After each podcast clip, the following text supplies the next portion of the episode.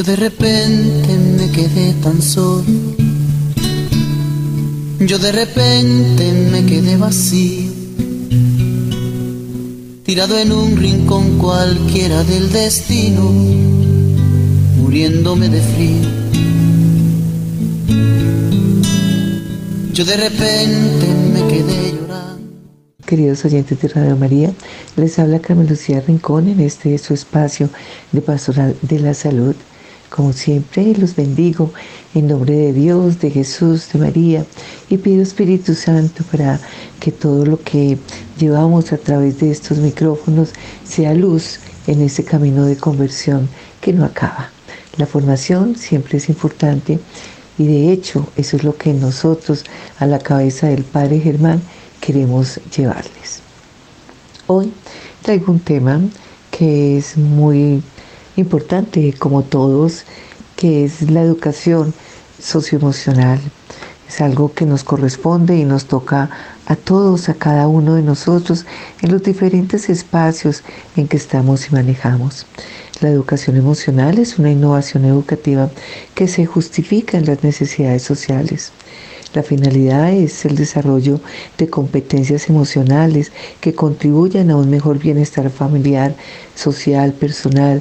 Para ello, se requieren una serie de condiciones interrelacionadas en primer lugar, diseñar programas fundamentados en un marco teórico. Para llevarlos a la práctica hay que contar con profesorado debidamente preparado. Para apoyar la labor del profesorado se necesitan materiales curriculares. Para evaluar los programas se necesitan instrumentos de recogida de datos. La palabra clave de la educación emocional es emoción. Por tanto, es procedente una fundamentación en base al marco conceptual de las emociones y a las teorías de las emociones, lo cual nos lleva al constructo de la inteligencia emocional en un marco de inteligencias múltiples. De ahí se pasa al constructo de competencia emocional como factor esencial para la prevención y el desarrollo personal y social. El desarrollo de la competencia emocional, considerada como una competencia básica para la vida, desemboca en la educación emocional. Hay que definir objetivos, asignar contenidos, planificar actitudes, actividades, estrategias de intervención, para poder diseñar programas de intervención que van a ser experimentados y evaluados. La evaluación de programas de educación emocional es un aspecto clave para pasar la intervención a la investigación. La novedad del tema obliga a construir instrumentos y proponer estrategias de evaluación de las competencias emocionales y también en la evaluación de programas.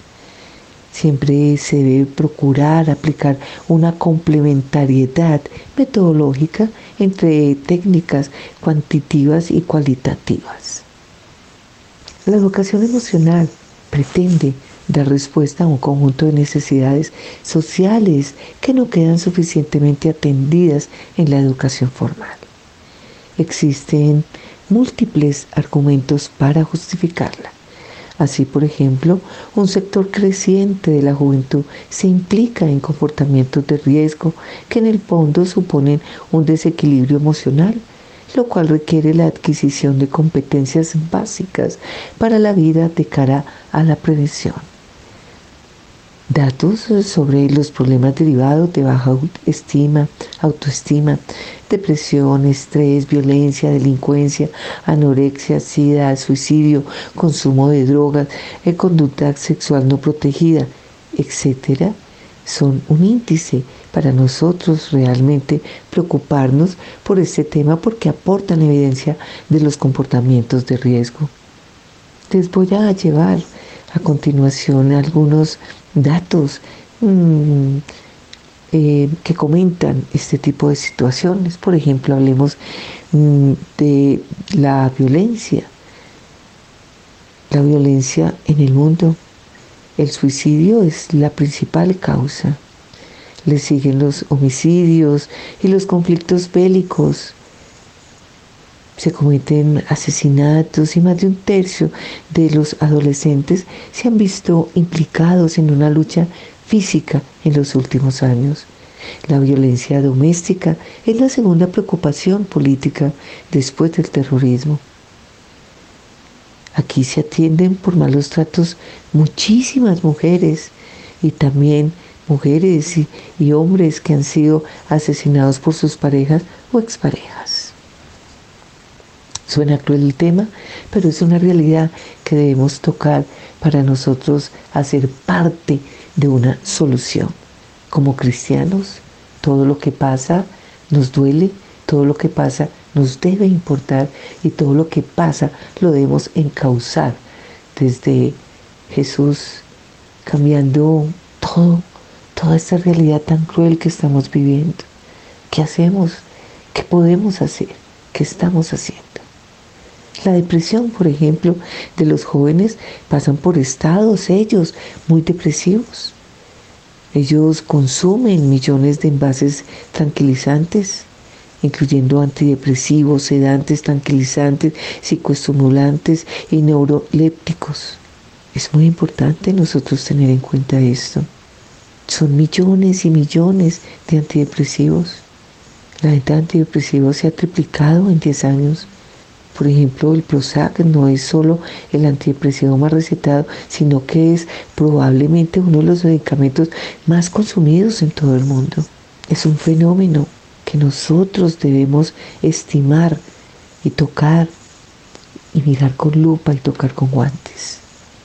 Las investigaciones hasta hoy sugieren una correlación entre depresión, déficit en habilidades sociales, desesperanza, falta de asertividad y baja autoestima. El suicidio es un 20% de los jóvenes han contemplado la posibilidad de suicidarse. Han aumentado en un 50% el número de suicidios entre los menores de 25 años en los últimos 10 años.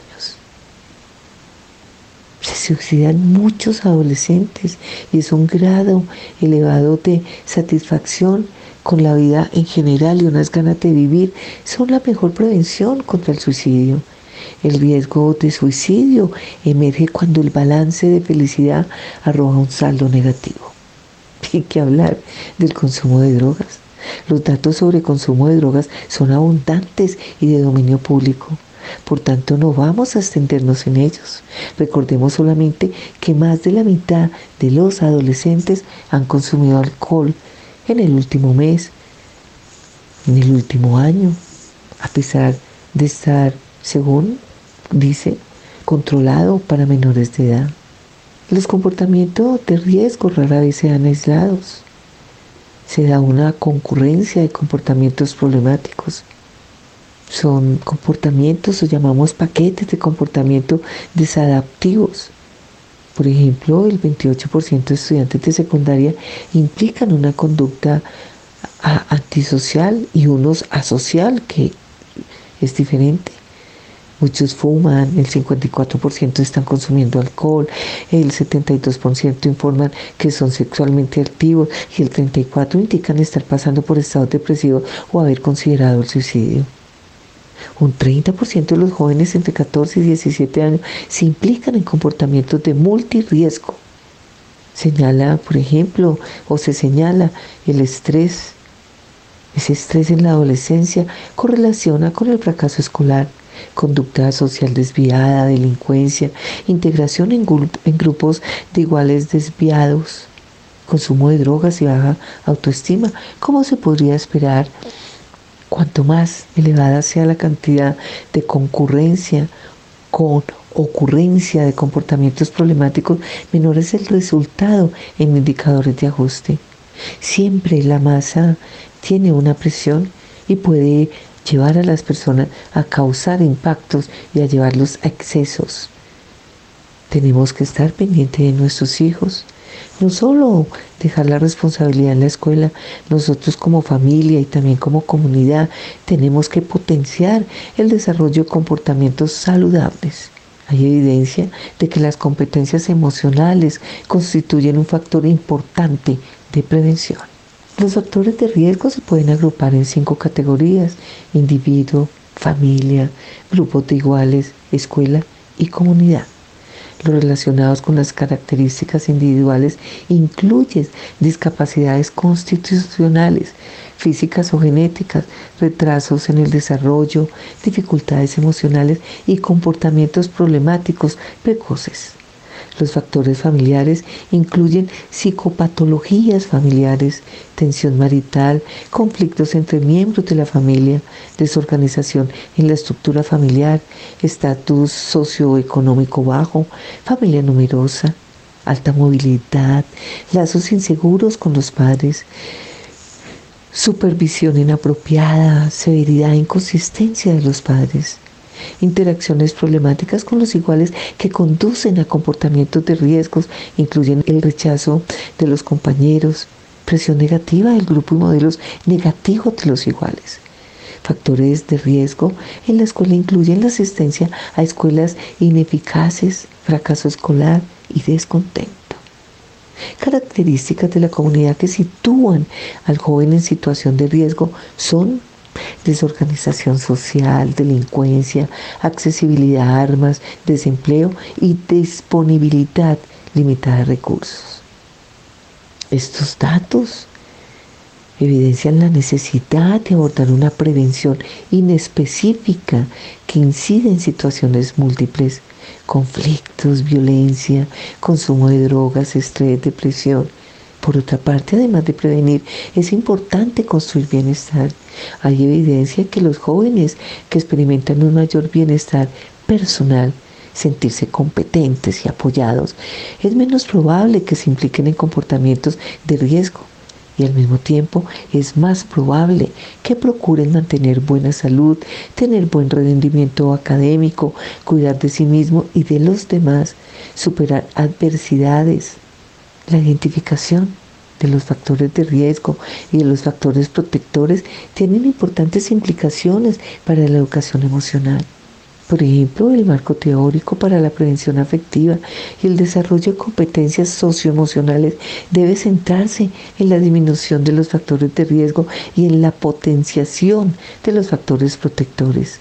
De esta forma, un mismo programa puede incidir en múltiples aspectos y no limitarse a un solo comportamiento problemático, la violencia, el consumo de drogas, el SIDA, en fin, la prevención efectiva y el desarrollo de competencias emocionales debería incluir intervenciones centradas no solo en el individuo, sino también en los múltiples contextos en los que interviene la familia, iguales, escuela, comunidad.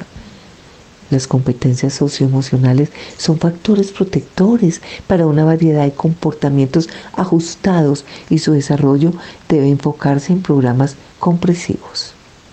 Se puede afirmar que muchos de los problemas que afectan a la sociedad actual, consumo de drogas, violencia, prejuicios étnicos, en fin, todos estamos en un contexto y tienen un fondo emocional. Se requieren cambios en la, respuesta emocional que damos a los acontecimientos para prevenir ciertos comportamientos de riesgo. Una respuesta a esta problemática puede ser la educación emocional y múltiples voces se han manifestado en este sentido. La educación emocional deriva del concepto de emoción y sus implicaciones. El proceso de valoración debe tener o tiene varias fases. Está primero lo que hablamos de una neurofisiológica, que ven, tenemos que ver cuáles son los eventos, hacer su valoración, leer la parte comportamental y la predisposición a la acción. Todo esto es parte cognitiva. Gran parte de lo que el cerebro realiza cuando se produce una emoción sucede independientemente del conocimiento consciente se realiza de forma automática. Conviene insistir en que la mayoría de emociones se generan inconscientemente. También es útil distinguir entre reacciones emocionales innatas y acciones emocionales voluntarias. Bueno, espero que estén muy atentos a este tema de hoy, a esta formación de hoy. Mientras ustedes van evaluando cada una de estas eh, palabras y este fondo. Como repito, es para todos porque nos corresponde. Vamos a una pausa musical y ya regresamos. Cuánta paz se siente en este lugar, cuánta paz, cuánto amor se vive en este lugar, cuánto amor, cuánta paz se siente en este lugar, cuánta paz, cuánto amor se vive en este lugar, cuánto amor y puedo mirarte a los ojos y descubrir que tienes tu mano. Hay tres componentes en una emoción neurofisiológica conductual cognitiva. La neurofisiológica se manifiesta en respuestas como taticardia, sudoración, vasoconstricción, hipertensión, tono muscular, rubor, sequedad en la boca, cambios en los neurotransmisores, secreciones hormonales, respiración. Todo esto son respuestas involuntarias que el sujeto no puede controlar. Sin embargo, se pueden prevenir mediante técnicas apropiadas como la relajación, la oración, la oración, el ir al Santísimo, sentir esa presencia divina. Como consecuencia de emociones intensas y frecuentes se pueden producir problemas de salud, la taquicardia, la hipertensión, la úlcera. Por eso, la prevención de los efectos nocivos de las emociones en el marco de la educación emocional se puede entender como un aspecto de la educación para la salud. La observación del comportamiento de un individuo permite inferir qué tipo de emociones está experimentando las expresiones faciales, el lenguaje no verbal, el tono de voz, volumen, ritmo, movimientos del cuerpo, aportan señales de, bastante precisión sobre el estado emocional. Esta, esta componente o este componente puede intentar disimularse por ejemplo, las expresiones faciales surgen de la actividad combinada de unos 23 músculos que conectan directamente con los centros de procedimiento de las emociones, lo que hace que el control voluntario no sea fácil. Aunque siempre es posible engañar, entre comillas, a un potencial observador. Aprender a regular la expresión emocional se considera un indicador de madurez y equilibrio que tiene efectos positivos sobre las relaciones interpersonales. La componente cognitiva o vivencia subjetiva es lo que a veces se denomina sentimiento. Sentimos miedo, angustia, rabia y muchas otras emociones. Para distinguir entre eh, la componente neurofisiológica y la cognitiva, a veces se emplea el término emoción en sentido restrictivo para describir el estado corporal, es decir, el estado emocional y se reserva el término sentimiento para aludir a la sensación consciente cognitiva. La componente cognitiva hace que califiquemos un estado emocional y le demos un nombre. El etiquetado de las emociones está limitado por el dominio eh, del lenguaje, dado que la introspección a veces es el único método para llegar al conocimiento de las emociones de los demás. Las limitaciones del lenguaje imponen serias restricciones a este conocimiento, pero al mismo tiempo dificultan la toma de conciencia de las propias emociones. Estos déficits provocan la sensación de no sé qué me pasa, lo cual puede tener efectos negativos sobre la persona de ahí la importancia de una educación emocional y encaminada, entre otros aspectos, a un mejor conocimiento de las propias emociones y del dominio del vocabulario emocional. Es interesante relacionar estos tres componentes con la clasificación de objetivos didácticos.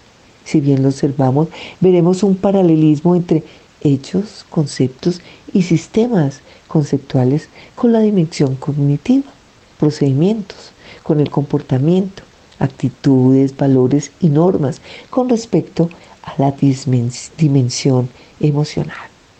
Los antecedentes de la inteligencia emocional tienen que rastrearse en las obras que se ocupan de la inteligencia y la emoción. Estos son los dos componentes básicos de la inteligencia emocional, que como descriptor se está utilizando solamente a partir de la segunda mitad de la década de los 90.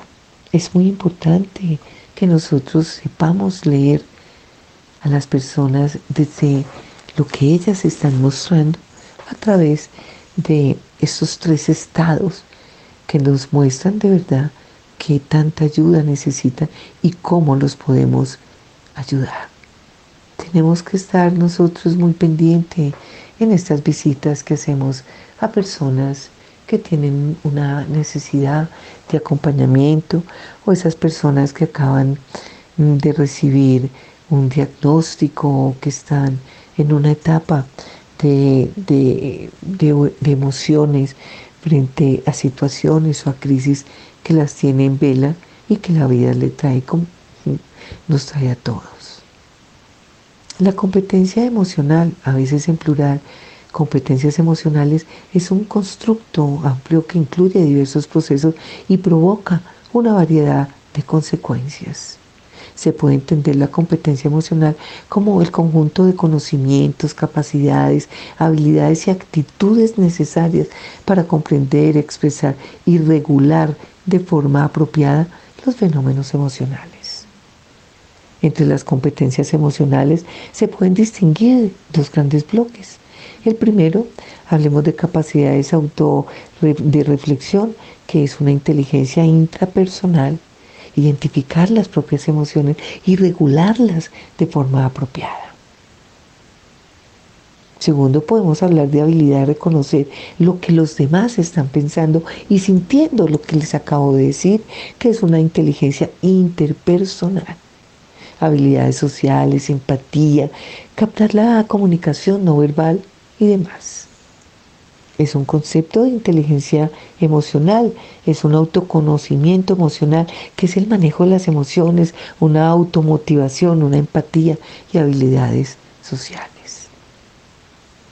Hay conciencia emocional, la capacidad para tomar conciencia de las propias emociones y de las emociones de los demás, incluyendo la habilidad para captar el clima emocional de un contexto determinado. Primero hay que tomar, mm, es una toma de conciencia de las propias emociones, es esa capacidad para percibir con precisión los propios sentimientos y emociones, identificarlos y etiquetarlos. Esto incluye la posibilidad de estar experimentando emociones múltiples a niveles de mayor madurez, conciencia de que uno puede no ser consciente de los propios sentimientos debido a inatención selectiva o dinámicas inconscientes. Dar nombre a las propias emociones es una habilidad para utilizar el vocabulario emocional y los términos expresivos habitualmente disponibles en una cultura para etiquetar las propias emociones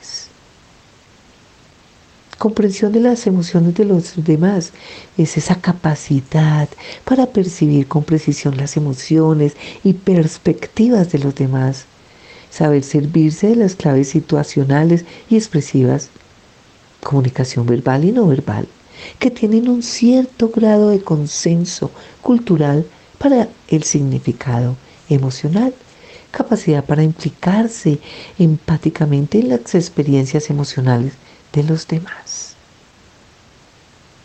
Hablemos de la regulación emocional, que es esa capacidad para manejar las emociones de forma apropiada. Supone tomar conciencia de la relación entre emoción, cognición y comportamiento. Tener buenas estrategias de afrontamiento, capacidad para autogenerarse emociones positivas. Tomar conciencia de la interacción entre emoción, cognición y comportamiento. Los estados emocionales inciden en el comportamiento y estos en la emoción y ambos pueden regularse por la cognición, o sea, el razonamiento y la conciencia. Expresión emocional, capacidad para expresar las emociones de forma apropiada habilidad para comprender que el estado emocional interno no necesita corresponder con la expresión externa, tanto en uno mismo como en los demás. En niveles de mayor madurez, comprensión de que la propia expresión emocional puede impactar en otros y tener esto en cuenta en la forma de presentarse a sí mismo. Capacidad para la regulación emocional son esos propios sentimientos y emociones que deben ser regulados. Esto incluye autocontrol de la impulsividad, ira, violencia, comportamientos de riesgo y tolerancia a la frustración para prevenir estados emocionales negativos, el estrés, ansiedad, depresión, entre otros aspectos. Habilidades de afrontamiento habilidad para afrontar emociones negativas mediante la utilización de estrategias de autorregulación que mejoren la intensidad y la duración de tales estados emocionales. Competencia para autogenerar emociones positivas. Es esa capacidad para experimentar de forma voluntaria y consciente emociones positivas, alegría, amor, humor, fluir y disfrutar de la vida capacidad para autogestionar su propio bienestar subjetivo para una mejor calidad de vida. ¿Cómo manejar la autogestión o la autonomía personal? Dentro de la autonomía personal se incluyen un conjunto de características relacionadas con la autogestión personal entre las que se encuentran la autoestima, actitud positiva ante la vida, responsabilidad, capacidad para analizar críticamente las normas sociales, la capacidad para buscar ayuda y recursos, así como la autoeficacia emocional. Autoestima tener una imagen positiva de sí mismo, estar satisfecho de sí mismo, mantener buenas relaciones consigo mismo automotivación, capacidad de automotivarse, implicarse emocionalmente en actividades diversas de la vida personal, social, profesional, de tiempo libre. Actividad positiva. Es esa capacidad para automotivarse y tener una actitud positiva ante la vida. Sentido constructivo del yo y de la sociedad. Sentirse optimista y potente al afrontar los retos diarios intención de ser bueno, justo, caritativo y compasivo. Responsabilidad, intención de implicarse en comportamientos seguros, saludables y éticos. Asumir la responsabilidad en la toma de decisiones. Análisis crítico de normas sociales, capacidad para evaluar críticamente los mm, mensajes sociales, culturales y de los más media relativos a normas sociales y comportamientos personales. Buscar ayuda y recursos es esa capacidad para identificar la necesidad de apoyo y asistencia y saber acceder a los recursos disponibles apropiados. Autoeficacia emocional es esa capacidad, autoeficacia emocional. El individuo se ve a sí mismo, que se siente como se quiere sentir es decir, la autoeficacia emocional significa que uno acepta su propia experiencia emocional, tanto si es eh, única y excéntrica como si es culturalmente convencional. Y esta aceptación está de acuerdo con las creencias del individuo sobre lo que constituye un balance emocional deseable. En esencia, uno vive de acuerdo con su teoría personal sobre las emociones cuando demuestra autoeficacia emocional que está en consonancia con los propios valores morales. Inteligencia interpersonal. Es esa inteligencia interpersonal, es la capacidad para mantener buenas relaciones con otras personas. Esto implica dominar las habilidades sociales, capacidad para la comunicación efectiva, respeto, actitud prosocial, asertividad dominar las habilidades sociales básicas, escuchar, saludar, despedirse, dar las gracias, pedir un favor, pedir disculpas, actitud dialogante. Respeto por los demás, intención de aceptar y apreciar las diferencias individuales y grupales y valorar los derechos de todas las personas. Comunicación receptiva, capacidad para atender a los demás, tanto en la comunicación verbal como no verbal, para recibir los mensajes con precisión. Comunicación expresiva, capacidad para iniciar y mantener conversaciones, expresar los propios pensamientos y sentimientos con claridad, tanto en comunicación verbal como no verbal, y demostrar a los demás que han sido bien comprendidos. Compartir emociones, conciencia de que la estructura y naturaleza de las relaciones vienen en parte definidas por el grado de, de inmediatez emocional o sinceridad expresiva el grado de reciprocidad o simetría en la relación. De esta forma, la intimidad madura viene en parte definida por el compartir emociones sinceras, mientras que una relación padre-hijo puede compartir emociones sinceras de forma asimétrica. Comportamiento prosocial y cooperación, capacidad para aguardar turno, compartir en situaciones diádicas y de grupo, mantener actitudes de amabilidad y respeto a los demás. Asertividad, mantener un comportamiento equilibrado entre la agresividad y la pasividad. Esto implica la capacidad para decir no claramente y mantenerlo para evitar situaciones en las cuales uno puede verse presionado y demorar actuar en situaciones de presión hasta sentirse adecuadamente preparado es capacidad para defender y expresar los propios derechos, opiniones y sentimientos.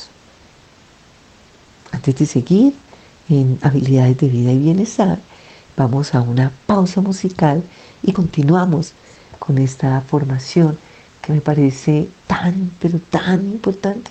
Bueno, toda formación es importante. Y lo importante es tomarla para mí, hacer la vida llevarla a la realidad, buscando un crecimiento en ser mejores cada día como persona, como seres humanos, principalmente como cristianos. Ya sabes que no soy bueno para las despedidas. Ya sabes que me cuesta decir adiós cuando amo a alguien. Pero en el camino que nos hacemos, en ese cruce nos encontraremos. Te miro y creo y no creo, pero me aferro a la esperanza a pesar de mis emociones que pelean por ganarle a mi confianza en Dios, pesar de que pase todo esto. Habilidades de vida y bienestar capacidad para adoptar comportamientos apropiados y responsables de solución de problemas personales, familiares, profesionales y sociales. Todo ello de cara a potenciar el bienestar personal y sociedad. Identificación de problemas, capacidad para identificar situaciones que requieren una solución o decisión y evaluar riesgos, barreras y recursos. Fijar objetivos adaptativos, capacidad para fijar objetivos positivos y realistas solución de conflictos. Esto es importantísimo, porque en eso debemos estar siempre. Eso nos trae la vida, nos trae el mundo y tenemos que estar preparados y saber partir de esa capacidad para afrontar conflictos sociales y problemas interpersonales, aportando soluciones positivas e informadas a los problemas. Negociación. Hoy que se habla tanto de negociación, capacidad para resolver conflictos en paz, considerando la perspectiva y los sentimientos de los demás. Bienestar subjetivo, capacidad para gozar de forma consciente de bienestar subjetivo y procurar transmitirlo a las personas con las que se interactúa. El bienestar es muy importante. Fluir, capacidad para generar experiencias óptimas en la vida profesional, personal y social. Todo es una capacidad y es, una capacidad que viene a través del Espíritu Santo. Solo en Él encontramos todo. ¿Mm? Él nos regala sabiduría y nos regala sensatez. Por eso hay que estar pendiente de la educación y la competencia emocional, que la finalidad de la educación es el pleno desarrollo de la personalidad integral del individuo. En ese desarrollo pueden distinguirse como mínimo dos grandes aspectos, el desarrollo cognitivo y el desarrollo emocional, el rol tradicional de profesor centrado en la transmisión de conocimientos está cambiando. La obsolencia del conocimiento y las nuevas tecnologías conllevan a que la persona adquiera conocimientos en el momento que los necesita. En ese marco, la dimensión de apoyo emocional del profesorado en el proceso de aprendizaje pasa a ser esencial. En el siglo XXI probablemente se pase el rol tradicional de profesor e instructor centrado en la materia a un educador que orienta el aprendizaje del estudiante, al cual debe prestar apoyo emocional. Ese debe ser también parte del centro de la materia. Se observan unos índices elevados de fracaso escolar, dificultad de aprendizaje, estrés ante los exámenes, abandonos en los estudios universitarios y muchos hechos más. Estos hechos provocan estados emocionales negativos como la apatía o la depresión y en algunos casos llegan a intentos de suicidio. Todo ello está relacionado con deficiencias en la madurez y el equilibrio emocional que reclaman una atención por parte del sistema educativo, por parte de nosotros como sistema de formación, como sistema familiar. Concentrarse exclusivamente en las capacidades lingüísticas y lógicas durante la escolaridad formal puede suponer una estafa al sistema educativo. Para muchas personas el desarrollo de las competencias emocionales puede ser más necesario que saber resolver ecuaciones de segundo grado. Conócete a ti mismo. Ha sido uno de los objetivos del ser humano y debe estar presente en la educación Dentro de este autoconocimiento, uno de los aspectos más importantes es la dimensión emocional. Conocer las propias emociones, la relación que éstas tienen con nuestros pensamientos y comportamientos, debería ser uno de los objetivos de la educación.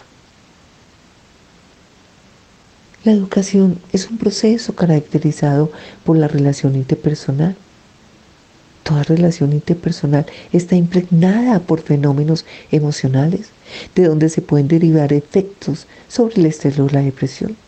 Estos dos son precisamente causas importantes de bajas laborales entre el profesorado, lo cual sugiere que se le debe prestar una atención especial entre el profesorado como primer destinatario de la educación emocional.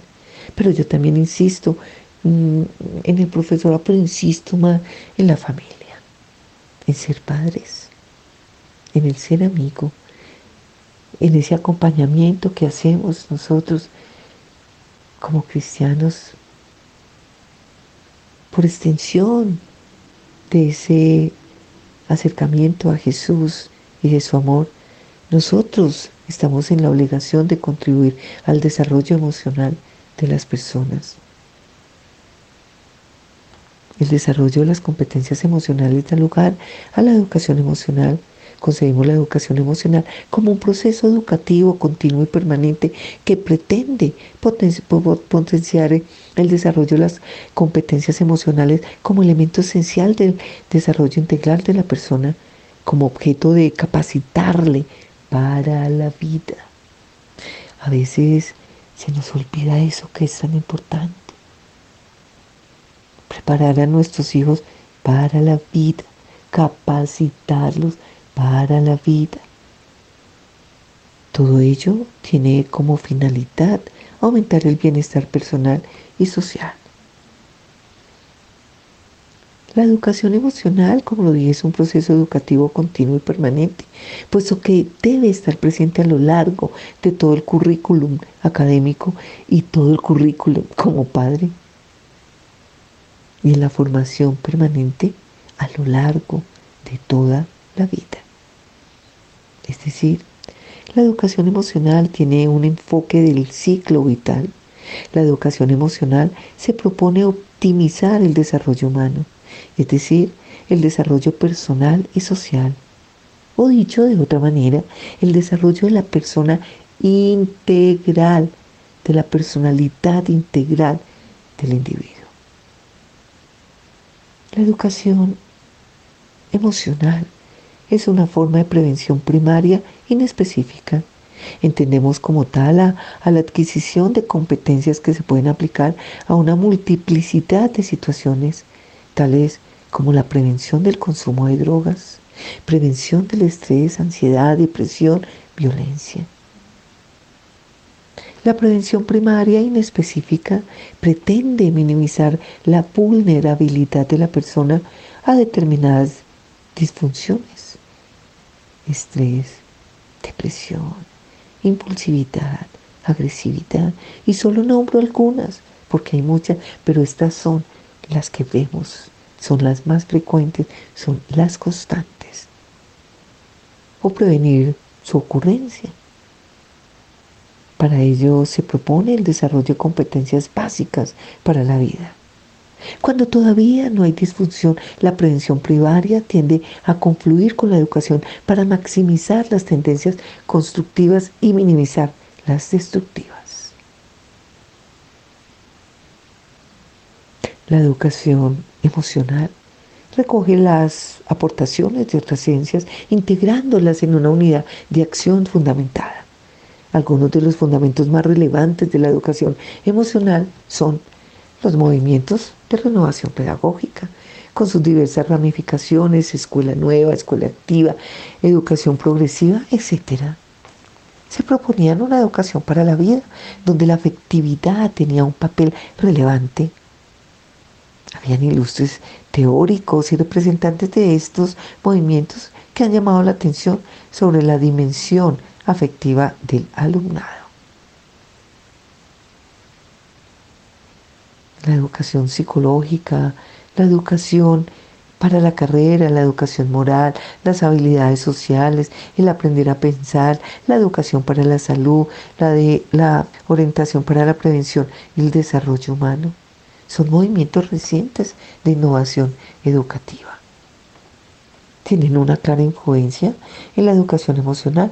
Lo que caracteriza a esa última es el enfoque desde dentro, siempre desde dentro. Buscamos afuera, pero hay que buscar dentro, que pone un énfasis especial en la emoción subyacente en todas las propuestas anteriores en las que he nombrado. La psicoterapia se puede considerar como una terapia emocional, ya que se centran en los problemas emocionales, ansiedad, estrés, depresión, fobias. La psicología también hace énfasis especial en las emociones. Al buscar el sentido de la vida, llegó a conceptos como la responsabilidad en la actitud ante la vida. La psicología cognitiva y en especial la psicoterapia racional emotiva es otro referente significativo, otras aportaciones importantes. Mm, las teorías de las emociones que se remontan a los orígenes de la historia de la filosofía y de la literatura, pero cuyos orígenes claramente científicos probablemente haya que buscarlos a finales del siglo XIX mm, tenemos que ver cómo se ha ido cambiando toda esta parte gracias a la investigación científica de la emoción desde esta psicología cognitiva. La teoría, por ejemplo, de las inteligencias múltiples, en, en, particular por lo que se refiere a la inteligencia interpersonal y la intrapersonal, son un referente fundamental La inteligencia interpersonal se construye a partir de la capacidad para establecer buenas relaciones con otras personas. La inteligencia intrapersonal se refiere al conocimiento de los aspectos internos de sí mismo que tanto te conoces.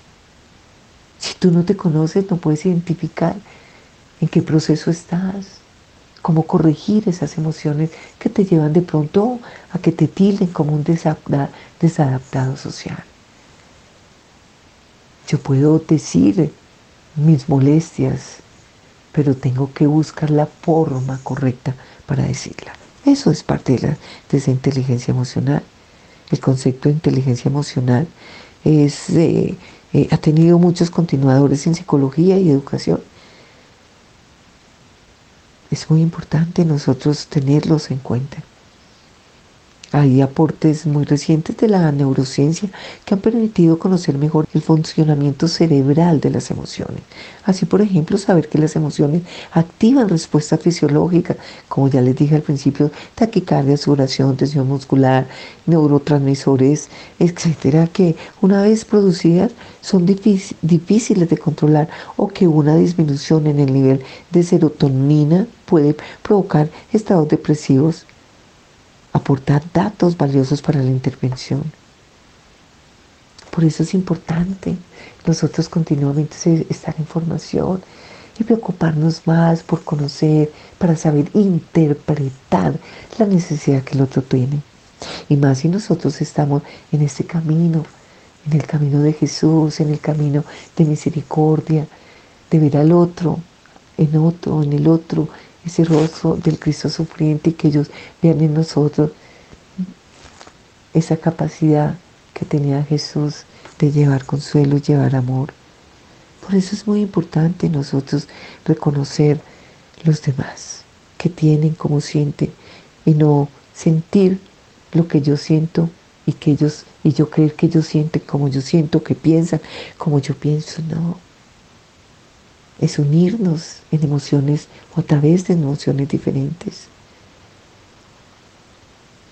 Es adquirir un mejor conocimiento de las propias emociones para poder identificar las emociones de los demás.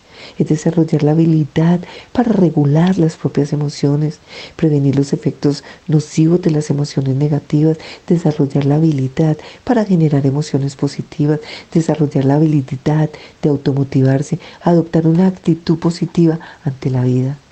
Como lo dije anteriormente, aprender a fluir, a crecer. Es importante siempre conocer las características y las causas de todas estas emociones para nosotros poder afrontarlas, asumirlas y transformarlas. El miedo, la ira, la ansiedad, la tristeza, la vergüenza, la aversión, la alegría, el amor, el humor, la felicidad, la naturaleza la inteligencia emocional es un aspecto importante con múltiples aplicaciones para la práctica. Gracias Siempre gracias. Y un Dios los bendiga muy grande por la generosidad que tienen para Radio María. Siempre queremos compartir con ustedes todos los buenos momentos y los momentos también regulares que ustedes nos los alegran con la sintonía y con esa ayuda económica, poca o mucha, para nosotros siempre será mucha y suficiente para continuar. Espero sigan conectados al dial de Radio María para seguir creciendo unidos. Unidos en formación, unidos en oración, unidos en Jesús, unidos como personas, como iglesia. Les deseo un resto de día muy, pero muy feliz en Jesús y María.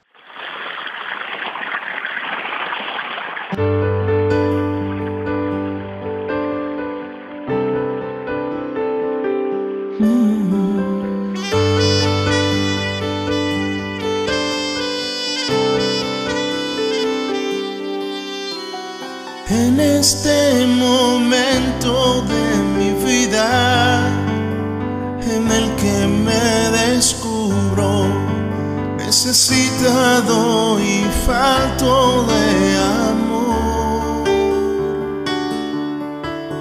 Me pongo en tu presencia, seguro de tu poder sanador.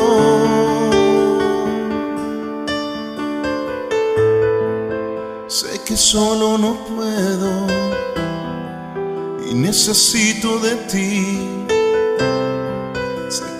quiero tu ayuda y bendición.